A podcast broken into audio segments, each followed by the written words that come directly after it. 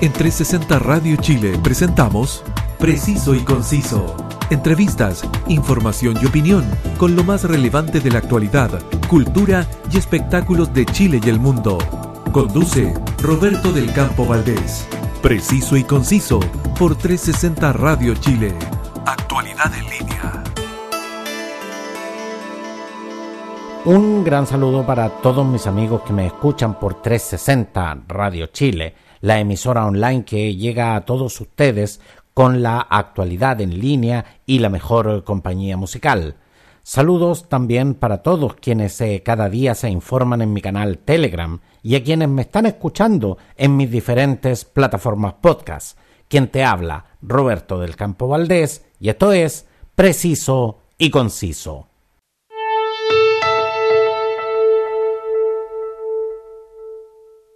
Voy a partir diciendo que hace pocas horas y con la presencia de familiares y sus seres queridos, el Servicio Médico Legal de Temuco hizo entrega del cuerpo de Juan II Catril Neculqueo, hombre de 66 años que el martes 24 de mayo falleció tras un ataque armado en la comuna de Lumaco, región de la Araucanía, su cuerpo será trasladado a la comuna de Tirúa, donde se realizará su velorio y su funeral. Quiero enviar mis más sentidas condolencias a su esposa y sus cuatro hijos. Uno de ellos, Juan Catril, estaba con él cuando recibió el mortal disparo. Tenía cuatro nietos que hoy le lloran, como toda su familia. No me atrevo siquiera a imaginar lo que significaría para mí ver morir a mi padre en estas circunstancias. Otra víctima más de la violencia irracional que se ha tomado no solo la agenda noticiosa, sino que también el cotidiano de nuestras vidas. Ya no solo estamos normalizando balaceras, encerronas, sino que también la muerte de personas inocentes. El 15 de mayo hablaba justamente sobre lo que significaba la muerte de Francisca Sandoval en lo que es el explosivo aumento de la violencia en nuestro querido Chile. No pasan diez días y seguimos lamentando la pérdida de vidas inocentes. Sin que nos hagamos la pregunta de cómo vamos a detener todo esto. El presidente de la República, Gabriel Boric, asistió a la ceremonia por el centésimo sexagésimo aniversario de la Gran Logia de Chile. Durante su exposición se refirió con estas palabras a lo sucedido en Lumaco. Arauco hoy día tiene una pena, y esa pena se llama Segundo Catril Neculqueo. Es el nombre de un trabajador que hoy recibió un disparo en la cabeza, que está siendo operado y con quien quiero desde este espacio solemne manifestar toda mi solidaridad y decir que tal como los principios que han inspirado este espacio y esta reunión, es nuestro deber más profundo hacer algo que es muy básico, decir y repetir hasta el cansancio que la violencia no es el camino, sostuvo. Es importante que todos sepan que siendo la ley una declaración de la voluntad soberana y siendo hoy yo representante de la voluntad del pueblo, tenemos el deber de hacer valer esa voluntad soberana mediante el imperio de la ley, y enfatizó en que no vamos a tolerar que la violencia se imponga como método de resolución de conflictos en nuestro país, ni en nuestras escuelas, ni en la Araucanía, en ninguna parte. Hay algunos que creen que atentando contra el pueblo mismo pueden conseguir fines que quizás consideren nobles. Sepan que si los medios no son nobles, los fines pierden ese objetivo. Saqué a colación el discurso del presidente Gabriel Boric pronunciado pocas horas antes de que conociéramos el triste deceso de don Segundo Catril, porque el 19 de enero de este año, cuando Gabriel Boric aún era presidente electo, los presidentes y secretarios generales de RN y la UDI, Francisco Chaguán, Javier Macaya, Diego Chalper y María José Hoffman, junto al líder de Evópoli, Andrés Molina, y el secretario general del PRI, Diego Berríos, en la entonces Moneda Chica, sostuvieron una reunión inédita donde se abordó el tema de la creciente violencia en la macrozona sur. En aquella instancia se discutió ampliamente la prórroga del estado de excepción, algo que desde su campaña Gabriel Boric habría señalado que no era partidario, y siempre fue muy claro respecto a condenar la violencia y a no renunciar a las herramientas que le faculta justamente la ley a él como presidente y que dentro de ellas está este estado de emergencia y dio a entender de que no cometería el error que cometió la presidenta Bachelet previo a su segundo mandato, que dijo que no iba a invocar nunca la ley antiterrorista y lo que tuvo que hacer como presidenta de la República. El presidente Gabriel Boric conocía en ese entonces los resultados de la consulta ciudadana realizada en la región de la Araucanía, que planteaba ¿Está de acuerdo con que el Congreso extienda el estado de emergencia en la región de la Araucanía? Esta consulta ciudadana, realizada el 7 de noviembre de 2021, donde hubo un total de 144.994 votos, lo que corresponde a un 16.4% del padrón electoral de la zona, con 118.258 preferencias para la opción sí de extender el estado de excepción constitucional de emergencia más allá del jueves 11 de noviembre y con ello la presencia de personal de las Fuerzas Armadas apoyando operativos de carabineros y la Policía de Investigaciones ante los hechos de violencia. Lo anterior representó un 81.56% del total. Para la opción no, se manifestaron 26.655 votos, que correspondieron a un 18.38% del total. También se registraron 54 votos blancos, eh, lo que corresponde a un 0.04%, y 27 votos nulos, lo que corresponde a un 0.02%. Tras conocerse estos resultados, el gobernador regional de la Araucanía, Luciano Rivas, declaraba, queremos paz. Estamos cansados de la violencia. Estamos cansados de tener miedo. Estamos cansados que se quemen nuestros hogares, nuestras fuentes de trabajo, escuelas, iglesias y se dañe nuestro entorno. Con mucho respeto, pero también con mucha fuerza, le pedimos a los políticos, en especial a los diputados y a los senadores de Chile, que se escuche nuestra voz, no se hagan los sordos, añadió.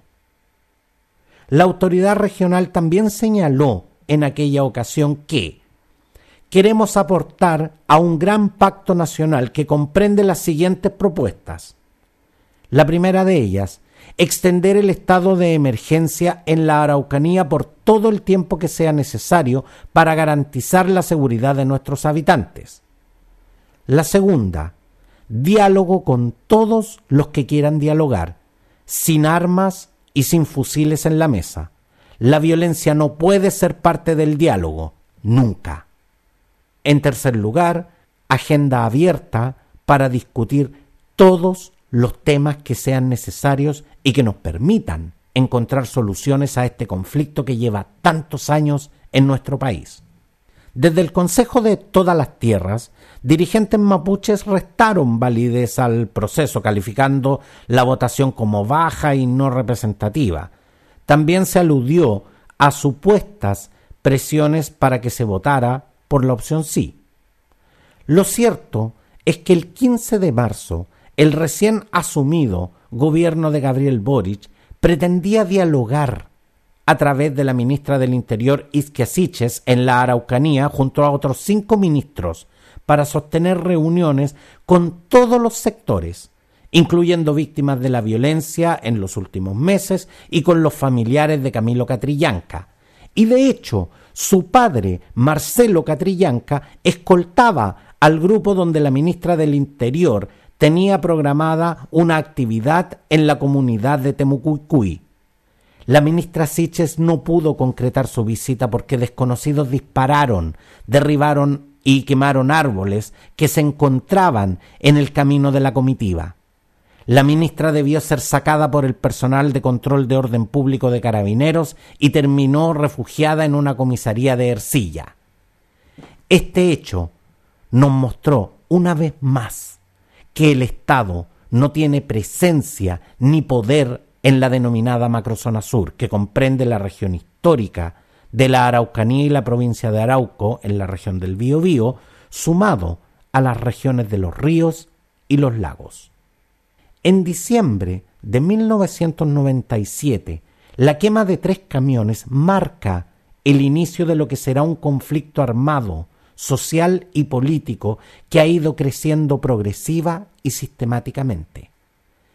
El alza de la violencia ha requerido el aumento de la presencia de carabineros que incluía hasta 2018 al denominado Comando Jungla, entrenado en Colombia para combatir el terrorismo, una medida tomada en el segundo gobierno de Sebastián Piñera, la cual fue duramente criticada por la oposición en la que estaba el entonces diputado por el distrito número 60 por Magallanes, Gabriel Boric. Ni usted ni yo queremos ver militares y carabineros de orden público en la macrozona sur. Pero no podemos olvidar que cuando pensábamos que la violencia no podía escalar más en la zona, el 4 de enero de 2013, un grupo de asaltantes, entre los cuales se encontraba el machi Celestino Córdoba en Vilcún, prendieron fuego a la casa de Werner Lutzinger y Vivian Mackay, resultando ambos adultos mayores muertos y calcinados dentro de su propio hogar sin que nadie pudiese ayudarlos. Y así, a través de los años, se suscitaron una seguidilla de atentados incendiarios a iglesias católicas y evangélicas, quemas de camiones, tomas de predios y asesinato tras asesinato. Los que estamos cómodamente sentados en Santiago o lejos de la zona, no podemos siquiera imaginar el terror que viven sus habitantes. Quiero establecer que quiero y respeto mucho al pueblo nación mapuche y a todos nuestros pueblos originarios. Entiendo perfectamente sus demandas en pos de la recuperación de los territorios ancestrales y la autonomía territorial política del pueblo mapuche, pero no comparto en nada la violencia empleada para lograr estos fines, por muy nobles que nos parezcan, de los denominados grupos radicales que validan la vía armada y exigen la liberación de los que denominan presos políticos mapuches, como la coordinadora Arauco Mayeco, la CAM, la Resistencia Mapuche Mayeco, la RMM, la Huaychan Aucamapu, la UAM, y la Resistencia Mapuche Lafkenche, la RML. La falta de seguridad y orden público en la zona fue el caldo de cultivo para que se desarrollara el lucrativo negocio del robo de madera en la zona a vista y presencia de todos, y que por cierto ha actuado como el gran distorsionador de la legitimidad de la causa mapuche. Aquí hay un gran negocio en el que están involucrados muchos. La plata llama la plata. Y en la medida que empezó a llegar llegó también la droga. Así se juntaron los que roban madera y el narcotráfico, y evidentemente los grupos armados que, en definitiva, podemos llamar derechamente crimen organizado. Muchos de ellos ni siquiera pertenecen a la macrozona sur. Cada vez que se genera un operativo policial, muchos de estos delincuentes son detenidos, pero ante la opinión pública y con la complicidad de muchos medios de comunicación, aparecen como que están detenidos dirigentes mapuches y eso no es así. Por eso, la Fiscalía debe trabajar en encontrar los medios probatorios para tener la capacidad de detener, pero también que funcionen otros organismos del Estado, porque nada sacamos con que cada quien trabaje por su lado sin que se obtenga ningún resultado en disminuir la violencia en la zona. No podemos tapar el sol con un dedo. La violencia desatada en la zona es real y ninguno de los gobiernos del retorno a la democracia ha sido capaz de controlarla. No vamos a pensar tampoco que en dos meses el gobierno de Gabriel Boric se nos va a entregar una solución definitiva porque quedó demostrado con el rechazo a la visita de la ministra Isquia Siches a la comuna de Temocuycuy que no va a ser así, porque el problema es más complejo de lo que muchos quieren ver. Don Segundo Armando Catril Neculqueo era oriundo de Quidico, una caleta de pescadores al norte de Tirúa, en la región del Biobío. Era mapuche, por parte paterna y materna. Conocía la importancia del cume monjen o buen vivir, que en la conmovisión mapuche se asocia con un, con un desarrollo armónico con la naturaleza. Trabajaba en una empresa contratista de CMPC, en una obra ejecutada por el empresario local Santos Reinao, hacía tres años. Era uno de los prestadores de servicio en la restauración de la ribera del lago Yeuyeu. Plantaba los árboles nativos. Le gustaba mucho su proyecto. Sus compañeros lo definen como un hombre tranquilo, sin vicios y preocupado de trabajar para llevar sustento a su familia. Pertenecía a la comunidad Humberto Millagual de Tirúa, de la que habría sido dirigente hasta hace algunos años.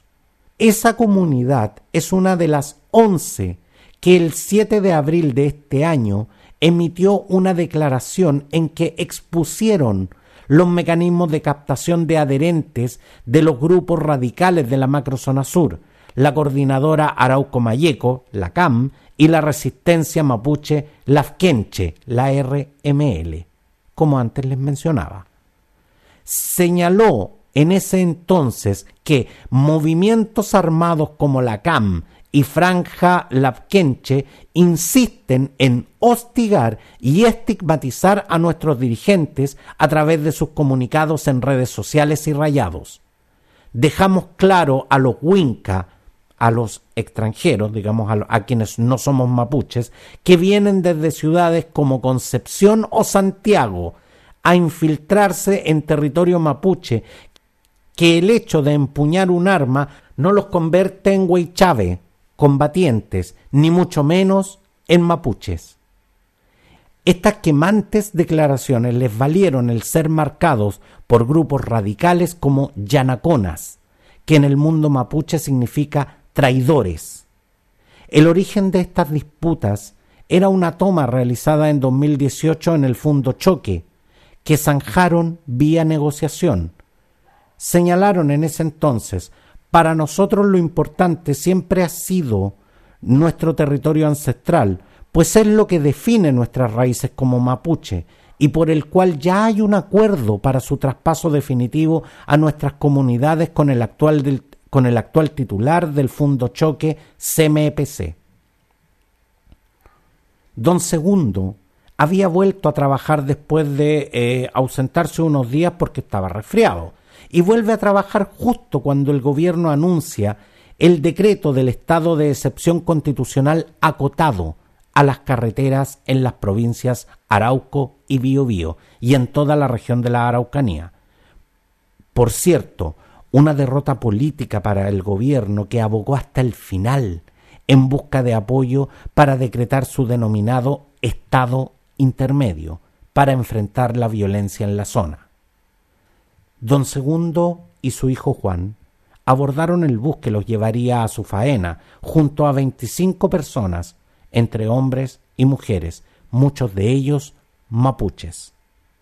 Son atacados a la altura del cruce Santo Domingo, cerca del límite entre Lumaco y Tirúa, donde se disparó a matar porque los peritajes revelaron que todos los disparos fueron a la altura de los vidrios, es decir, donde sabían que alcanzarían objetivos humanos. En el sitio del incidente se encontraron municiones, entre ellas dos cartuchos 7.62 milímetros para un fusil de guerra, siete de 9 milímetros y 16 de calibre 12. ¿Cómo es que estas armas que debieran estar en manos de nuestras Fuerzas Armadas llegan a manos de estas personas? Es escalofriante la similitud con lo ocurrido el 6 de mayo con Manuel Huenupil Antileo, otro trabajador mapuche abatido cuando regresaba de su trabajo junto a otros comuneros y pasaban por un predio cercano al sector de Casapiedra entre Tirúa y Carahue. Sus familiares y amigos apuntaron que tras el ataque estaba la Huaychán Aucamapu, la UAM, agrupación considerada como terrorista.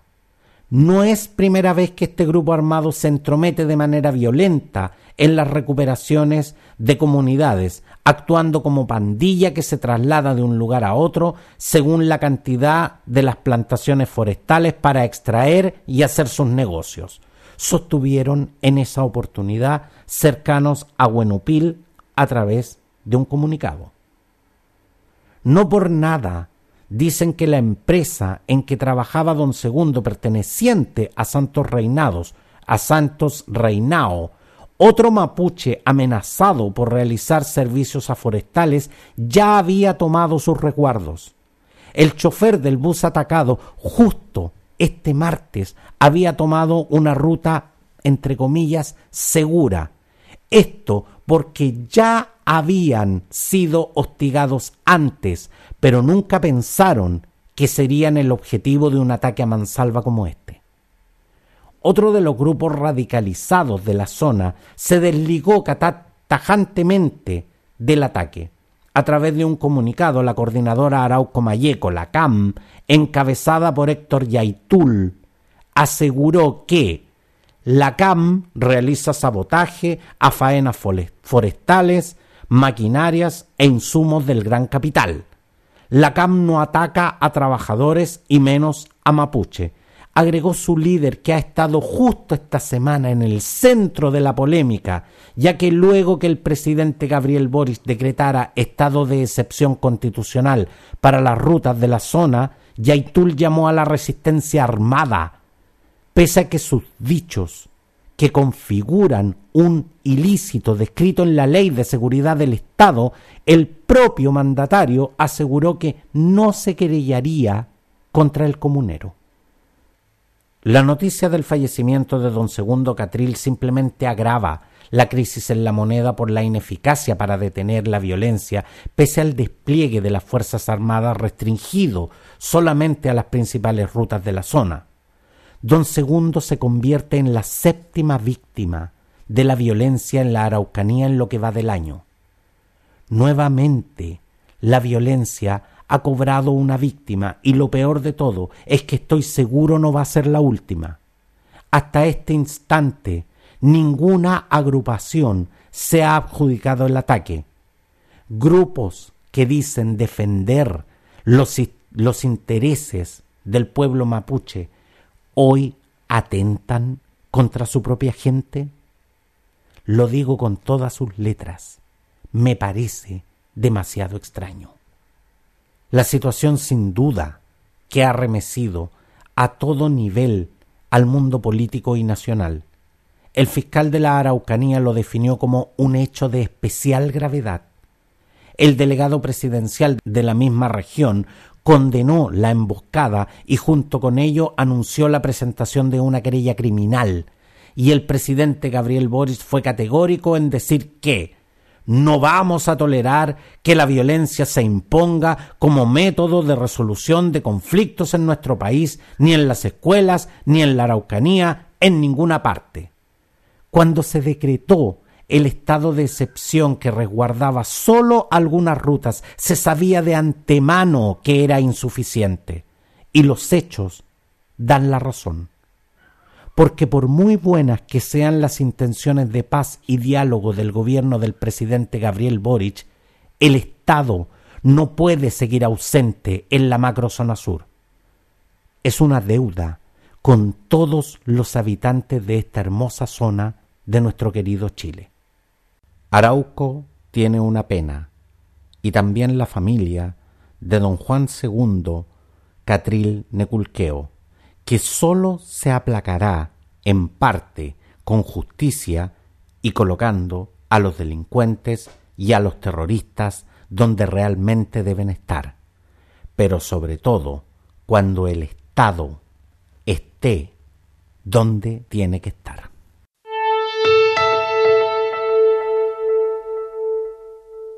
Preciso y conciso está disponible en Spotify y en las principales plataformas podcast. Entrevistas, información y opinión. Escoge tu preferida y suscríbete para que puedas volver a escuchar esta y todas mis ediciones. Infórmate cada día con lo más relevante del acontecer noticioso nacional e internacional en mi canal Telegram. Sígueme también en mis redes sociales. Un abrazo a todos y nos vemos en 360 Radio Chile. Esto fue Preciso y Conciso. Entrevistas, información y opinión con lo más relevante de la actualidad, cultura y espectáculos de Chile y el mundo, junto a Roberto del Campo Valdés. Preciso y Conciso por 360 Radio Chile. Actualidad en línea.